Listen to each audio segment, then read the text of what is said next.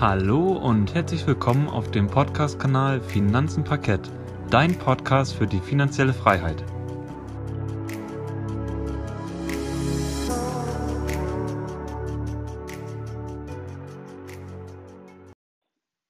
Schön, dass du wieder eingeschaltet hast bei unserem Podcast Finanzen Parkett. Heute gehe ich wie jede Woche auf die wichtigsten News der vergangenen Börsenwoche ein, nämlich der KW42 vom 12.10. bis zum 16.10. und der DAX startete Anfang der Woche bei etwa 13.066 Punkten und schloss am Freitag bei 12.908 Punkten ab. Du wunderst dich jetzt sicher, warum du Gerrit heute nicht hörst in diesem Börsentalk? Ich kann dir eine ganz einfache Erklärung dafür liefern. Wir haben den Börsentalk gestern schon aufgenommen und haben jetzt aber festgestellt, oh, die Aufnahme fehlt aber leider. Anscheinend gab es irgendwie einen Fehler bei der Verarbeitung von der Aufnahme und so muss ich die Aufnahme jetzt nochmal aufnehmen, aber das ist überhaupt kein Problem. Das kriegen wir auch ohne den Gerrit hin. So, dann würde ich mal sagen, dann komme ich direkt mal zum Montag. Und zwar gab es da erstmal ein paar Nachrichten aus Neuseeland. Die Regierung in Neuseeland hat sich nämlich den Impfstoffkandidaten von BioNTech und Pfizer gesichert und sie haben sich hier rund 1,5 Millionen Dosen des experimentellen Impfstoffes ja gesichert und es stehen aber noch eine Menge aus, um die gesamte Bevölkerung zu impfen, von 5 Millionen weiteren Dosen. Also da müssen Sie nochmal einen weiteren Impfstoffhersteller suchen. Dann kommen wir zu Covestro und BaFin, eine weitere Nachricht. Und zwar hat die BaFin gegen Covestro ein Bußgeld erhoben in Höhe von 600.000 Euro. Und zwar ist der Grund dafür, dass, Covestro, dass ja, Covestro eine Veröffentlichungspflicht verletzt hat. Und zwar haben sie ein Aktienrückkaufprogramm gestartet aber sie haben keine Meldung gebracht über die Kapitalherabsetzung und damit muss das Unternehmen jetzt diese Strafe von 600.000 Euro begleichen.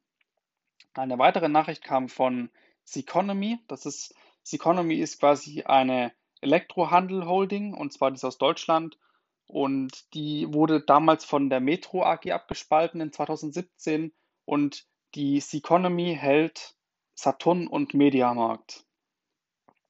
Und anscheinend hat sich die Corona-Krise doch nicht so stark auf die Ergebnisse niedergeschlagen bei Economy. Und das Ergebnis im ja, Ende September abgeschlossenen Geschäftsjahr 2019, 2020 liege dank der fortgesetzten starken Kunden, Kundennachfrage sowie den erfolgreichen Online-Aktivitäten deutlich oberhalb der eigenen Prognose und auch den Markterwartungen. Und ich glaube, dass Economy daraufhin auch wieder stark aufwärts gegangen ist. Dann gab es die letzte Nachricht zum Montag und zwar Fashionet. Das ist ein Online-Händler für Handtaschen und der will jetzt an die Frankfurter Börse kommen und zwar will sich der Online-Händler hier neues Kapital beschaffen. Und Fashionet will den Börsengang bis Ende des Jahres über die Bühne bringen und dabei soll die Ausgabe neuer Aktien für den, ja, Geld für den Geschäftsumbau und mögliche Übernahmen bringen. Und zu, zudem will der bisherige Hauptaktionär von dem Unternehmen einen Teil seiner Anteile auch beim Börsengang veräußern.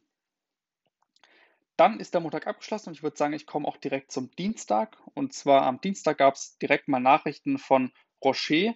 Rocher ist ja ein Schweizer Pharmakonzern und der hat sein Angebot bei Corona-Tests weiter ausgebaut. Und zwar will der Konzern bis Ende des Jahres einen neuen Antigen-Test zur Verfügung stellen in Europa, der sich in hohem Volumen auswerten lässt und der, der, Test soll in 18 Minuten ausgewertet werden. Also es ist ein sogenannter Schnelltest und man kann etwa 300 Tests pro Stunde mit diesem Test gleichzeitig auswerten.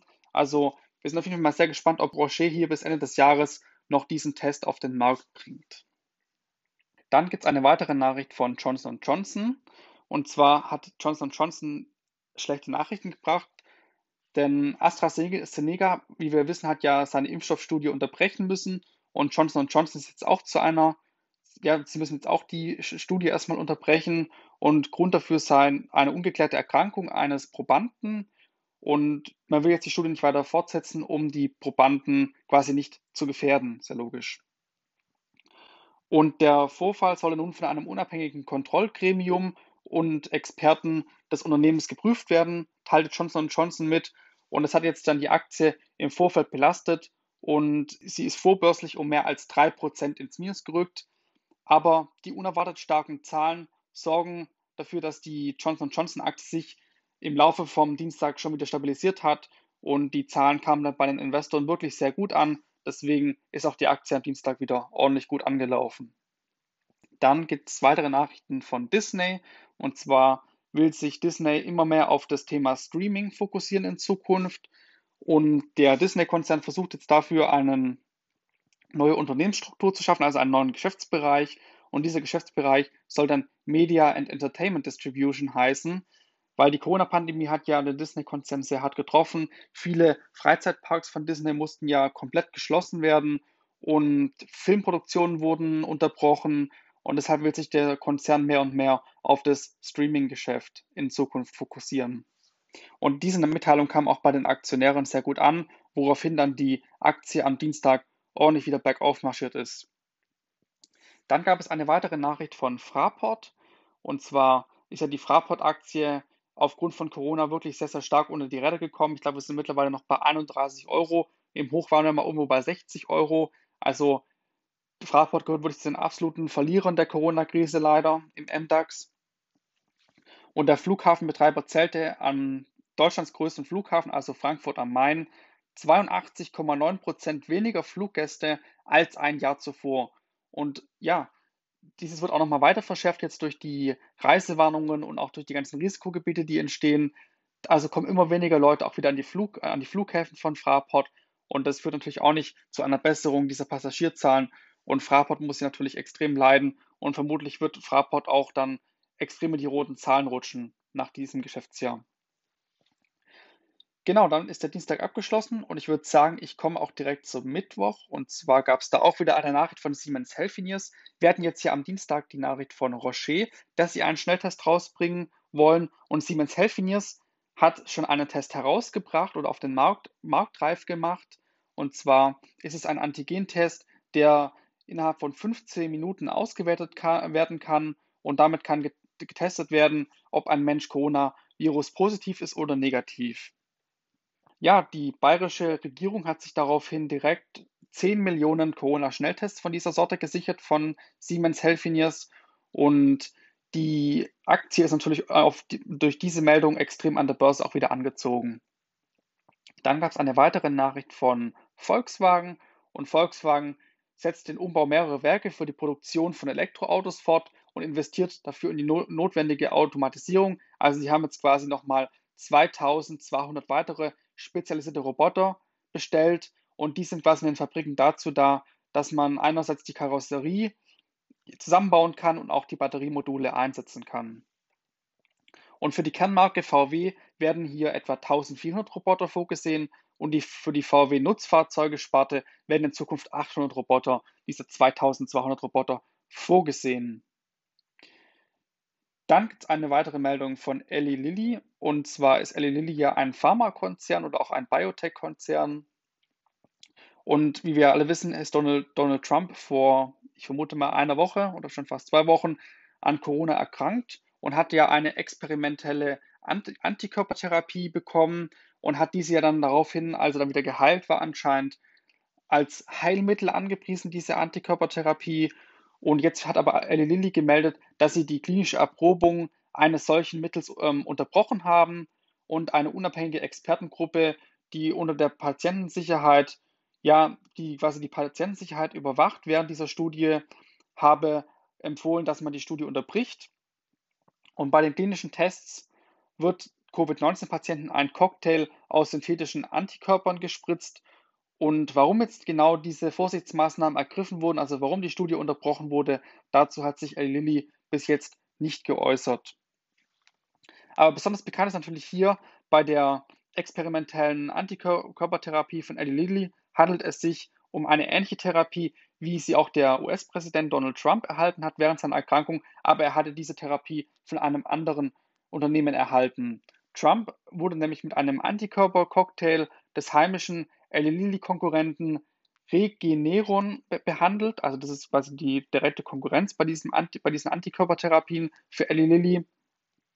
Und nach seiner Genesung, wie wir jetzt ja schon wissen, hat der Trump gesagt, das ist absolute Heilmittel und er will diese Antikörpertherapie möglichst schnell auch für alle Corona-infizierten Amerikaner zugänglich machen und zwar kostenlos. Dann kommen wir auch schon zum Donnerstag und am Donnerstag gab es Nachrichten von United Airlines. Und zwar ist die, ja, die Fluggesellschaft stark angeschlagen durch die Belastungen der Corona-Pandemie und das Geschäft läuft weiterhin sehr, sehr schlecht und im dritten Quartal war das Geschäft quasi lahmgelegt. Und in den drei Monaten bis Ende September gingen pro Tag rund 25 Millionen Dollar verloren. Das muss man sich einfach mal vorstellen. Ich glaube, Lufthansa verliert ungefähr eine Million Dollar im Moment am Tag. Und hier United Airlines verliert einfach 25 Millionen Dollar am Tag. Also wirklich sehr, sehr viel. Und insgesamt wurde dann das Vierteljahr mit einem Minus von 1,8 Milliarden Dollar abgeschlossen. Und im Vorjahr hatte die Airline noch eine Million, äh, was sage ich schon, eine Million, eine Milliarde Dollar verdient. Also hier wird auf jeden Fall kein Gewinn mehr möglich sein bei so hohen Verlusten. Und der Umsatz fiel um 78 Prozent auf 2,5 Milliarden Dollar. Und damit fielen die Ergebnisse schlechter aus, auch als an der Wall Street erwartet. Und die Aktie reagierte dann nachbörslich mit wirklich sehr starken Kursabschlägen. Dann gab es eine weitere Nachricht von Elring Klinger und Airbus. Der Zulieferer Elring Klinger, das ist ja ein Automobilzulieferer eigentlich, aber anscheinend tut er jetzt auch mit der Luftfahrt kooperieren. Und zwar wurde eine Kooperation mit Airbus bekannt und sie wollen zukünftig gemeinsam Brennstoffzellen für die Luftfahrt entwickeln. Und dazu solle dann jetzt ein Gemeinschaftsunternehmen gegründet werden. Und Brennstoffzellen gelten ja als wichtige Energiequelle der Zukunft.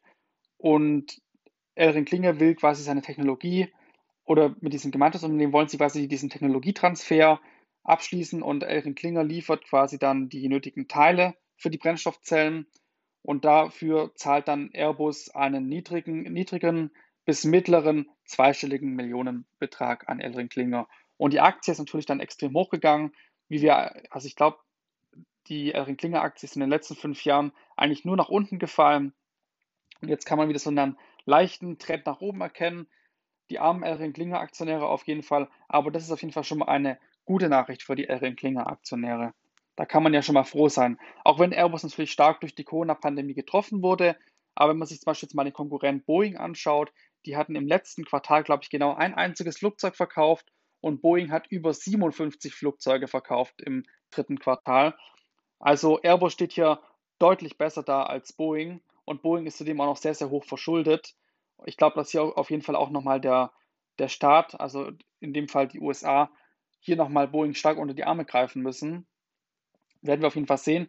Und ich glaube auch, dass Airbus hier nochmal einen deutlichen Vorteil hat, dadurch, dass es bei denen momentan einigermaßen ja auch schlecht läuft, aber trotzdem besser läuft als bei Boeing. Vielleicht können sie sich bei dem Thema Wasserstoff dann ja da auch einen Vorteil rausarbeiten. Und zwar hat Airbus angekündigt, dass sie bis 2035 ein Flugzeug mit Wasserstoff äh, betriebenen Brennstoffzellenantrieb bauen wollen und mal sehen, ob sie das schaffen.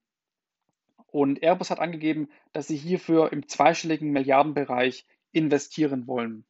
Da sind wir auf jeden Fall mal gespannt, ob wir dann irgendwann nicht mehr mit Kerosin durch die, durch die Gegend fliegen, sondern mit Wasserstoff.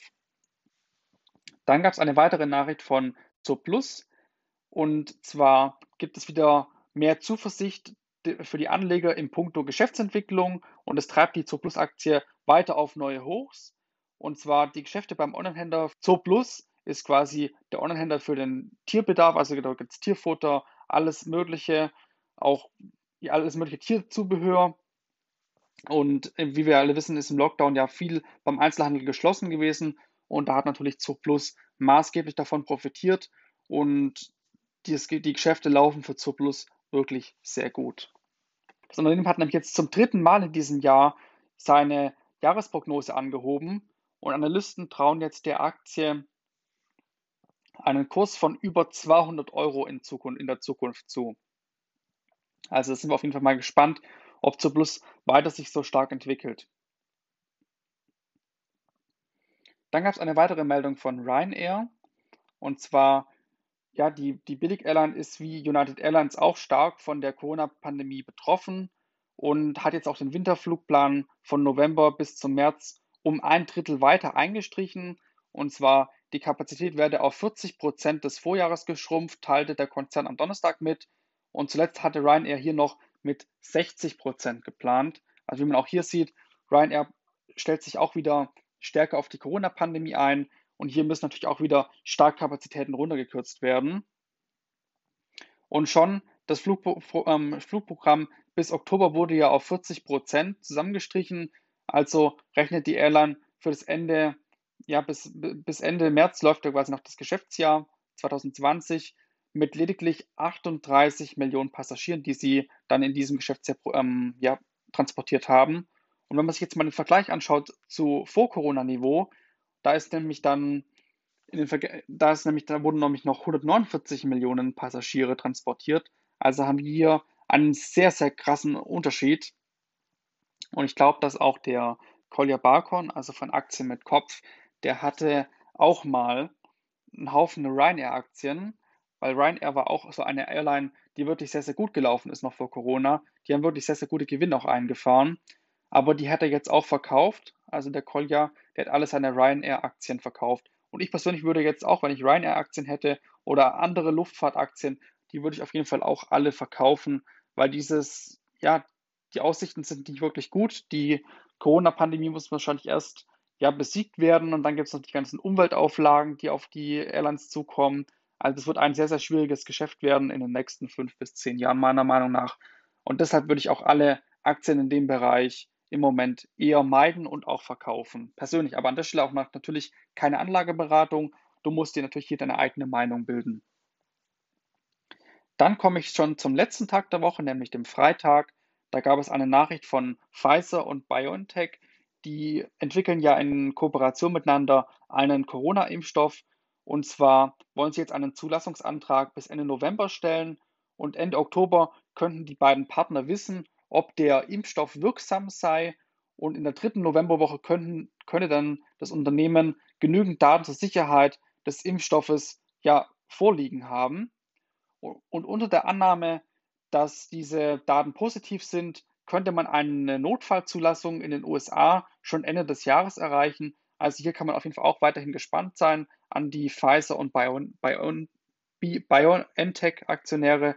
Die können auf jeden Fall gespannt sein. Ich glaube, die BioNTech-Aktie ist ja auch dieses Jahr um über 100 Prozent gestiegen. Hätte ich doch da bloß mal investiert, weil BioNTech stellt ja nicht nur den Impfstoff her für Corona, sondern die sind ja auch noch in der ähm, in der Krebsmedizin, glaube ich, tätig. Also man kauft ja nicht nur dann ein Unternehmen, das einen Impfstoff entwickelt, sondern auch ein Unternehmen, das noch sehr viele andere ja, innovative Produkte am Markt platziert hat. Und das ist natürlich keine Anlageberatung. Dann gab es noch Nachrichten von Daimler.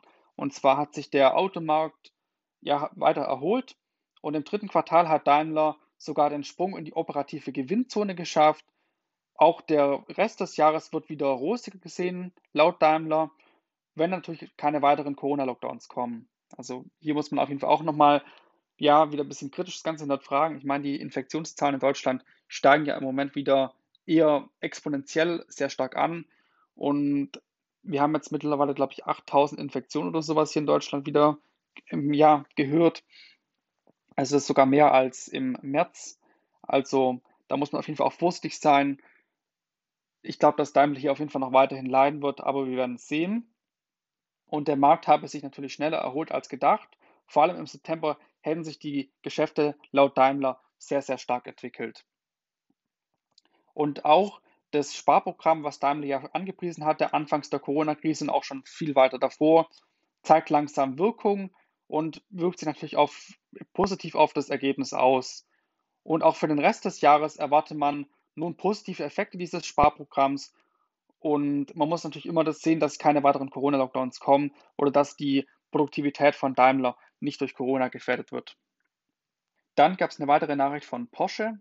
Und zwar der Sportwagenbauer Porsche macht bei den Verkaufszahlen weiter Boden gut und holt den Rückstand gegenüber dem Vorjahr allmählich wieder auf. Und weltweit wurden in dem dritten Quartal 2020 genau 191.547 Fahrzeuge an Kunden übergeben und damit war im Vergleich zum Vorjahr, vor, damit ist im Vergleich zum Vorjahreszeitraum ja immer noch ein Minus da, aber nur noch von 5% und im Sommer also dann war da noch ein Minus von 10% da. Also hier ist auch wieder ein klarer Trend der Besserung zu erkennen Und vor allem der chinesische Automarkt hat sich nach dem Lockdown sehr, sehr schnell wieder erholt. Und auch hier steigt die Nachfrage ja wieder sehr stark an. Und das hat natürlich auch zu dem positiven Ergebnis von Porsche beigetragen. Jetzt hier, dass nur noch ein Minus von 5% im Vergleich zum Vorjahr dasteht. Dann will ich auch schon zur letzten Meldung für diese Woche kommen. Und zwar die kommt von LVMH. Der französische Luxusgüterkonzern wurde ja auch sehr stark von der Corona-Pandemie getroffen. Hier muss natürlich auch einige Filialschließungen stattfinden. Louis Vuitton hat ja auch einige ja, Läden und die mussten auch geschlossen werden. Und auch der Champagnerabsatz ist stark eingebrochen. Und aber jetzt konnte man hier schon wieder ja, einen positiveren Trend erkennen. Und zwar ist der Umsatz im Vergleich zum Vorjahresvergleich zwischen Juli und Ende September auf vergleichbarer Basis nur noch um 7% geringer. Also hier ist auf jeden Fall auch eine starke Erholung der Geschäfte von LVMH zu erkennen. Und mit der Mode- und Lederprodukten der größten Sparte von LVMH erzielte man sogar einen Umsatzplus von 12 Prozent. Und wie ich ja schon gesagt habe, bei Wein und auch bei Schnaps oder bei Champagner lag der Umsatzrückgang noch bei 3 Prozent. Und die Corona-Pandemie zeigt sich in den ja, vorgelegten Zahlen zu den ersten neun Monaten aber noch immer natürlich sehr deutlich. Der Gesamtumsatz rutschte nämlich um 21 Prozent auf 30,3 Milliarden Euro ab. Und ich glaube, das wird auch LVMH nicht mehr groß reinholen können. Also 2020 wird auf jeden Fall für LVMH ein schwieriges Geschäftsjahr werden. Aber der Trend zur Besserung ist auf jeden Fall da. Man sieht auf jeden Fall auch an den Umsatzzahlen, dass das Ganze wieder etwas anzieht. Auch der Modebereich läuft sehr, sehr gut von LVMH. Und deswegen kann man hier auf jeden Fall auch wieder eine Besserung erkennen. Genau, das würde ich sagen, das war's zur Börsenwoche. Wir hatten wieder viele, viele spannende Nachrichten zusammengetragen. Leider, wie ich ja schon gesagt habe am Anfang, wir haben die Aufnahme ja gestern schon gemacht, aber sie konnte nicht gut verarbeitet werden. Deswegen konnte der Gerrit jetzt heute nicht teilnehmen an der Aufnahme, an dieser spontanen Aufnahme, würde ich mal eher sagen. Ja, da hat irgendwie das Programm die Aufnahme nicht gut verarbeitet und die Qualität war nicht gut. Deshalb musste ich jetzt die hier nochmal neu aufnehmen. Aber ich hoffe, lieber Zuhörer, dass es dir trotzdem gefallen hat und dass sich jetzt die doppelte Arbeit natürlich auch doppelt gelohnt hat, hoffentlich. Nee, aber wir wollen natürlich immer auch jede Woche diesen Börsentalk raushauen. Deswegen muss ich ihn jetzt auch alleine aufnehmen. Genau. Und lieber Zuhörer, falls du weitere Informationen möchtest, kannst du wie immer gerne auch auf unseren Instagram-Kanälen vorbeischauen. Dort findest du zum Beispiel den Gerrit unter dem Namen Parketthirsch und meinen Account findest du unter dem Namen Finanzenfuchs. Und schau doch auch gerne mal auf unserem gemeinsamen Blog finanzenparkett.de vorbei. Dort laden wir regelmäßig spannende Artikel hoch, auch zu den anderen Podcast-Folgen, die wir jetzt ja in den letzten Wochen hochgeladen haben. Haben wir auch immer noch jeweils einen Blogartikel veröffentlicht. Also schaut doch gerne vorbei. Es lohnt sich auf jeden Fall. Unseren Podcast findest du auf vielen weiteren Plattformen, wie zum Beispiel Spotify, Google Podcast, Apple Podcast und Anchor. Und jede Podcastaufnahme wird auch auf unserem gemeinsamen YouTube-Kanal Finanzen Parkett veröffentlicht und dort kannst du auch gerne über die Kommentare mit uns in Verbindung treten. An dieser Stelle würde ich sagen, wenn dir der Podcast gefallen hat, dann hinterlass uns doch gerne eine Bewertung oder einen Follow. Schön, dass du zugehört hast und vielen Dank, dass du bis zum Ende dran geblieben bist. Wir verabschieden uns für diese Folge und wünschen dir noch einen schönen Tag. Mach's gut und weiterhin viel Erfolg auf dem Weg zur finanziellen Freiheit. Bis zum nächsten Mal und auf Wiederhören.